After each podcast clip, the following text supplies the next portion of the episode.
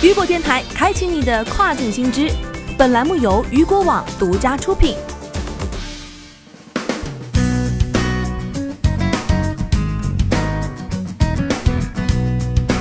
Hello，大家好，欢迎大家收听这个时段的跨境风云。那么接下来时间将带您一起来关注到的是阿里国际站五幺幺展会前七天宠物商品订单同比增长百分之四百五十九点五二。根据阿里方面介绍，阿里巴巴国际站五幺五展会期间，五月十一号至十七号，宠物商品订单量比去年同期增长了百分之四百五十九点五二。此外，阿里巴巴国际站四月份平台交易总额同比增长百分之八十六点三。阿里巴巴国际站总经理张阔表示。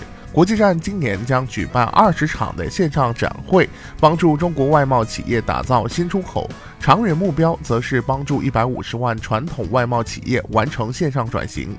据了解，阿里巴巴国际站首次线上展于五月十一号开幕，展会将持续至五月二十四号。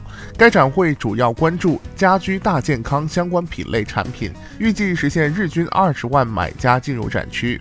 此外，阿里国际站精品城企业近日也进行了升级，包括五大升级点，分别为新商机、新场景、新工具、新服务、新体验。其中，新场景主要包括实力工厂升级、优质外贸专区上线和首页智能场景，精准匹配优质买家。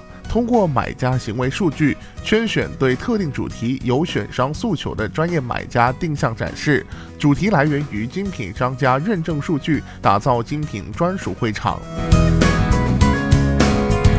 好的，以上就是这个时段雨果电台给您推送到最新一期的跨境风云。想要了解更多跨境电商资讯，您还可以持续关注到雨果网。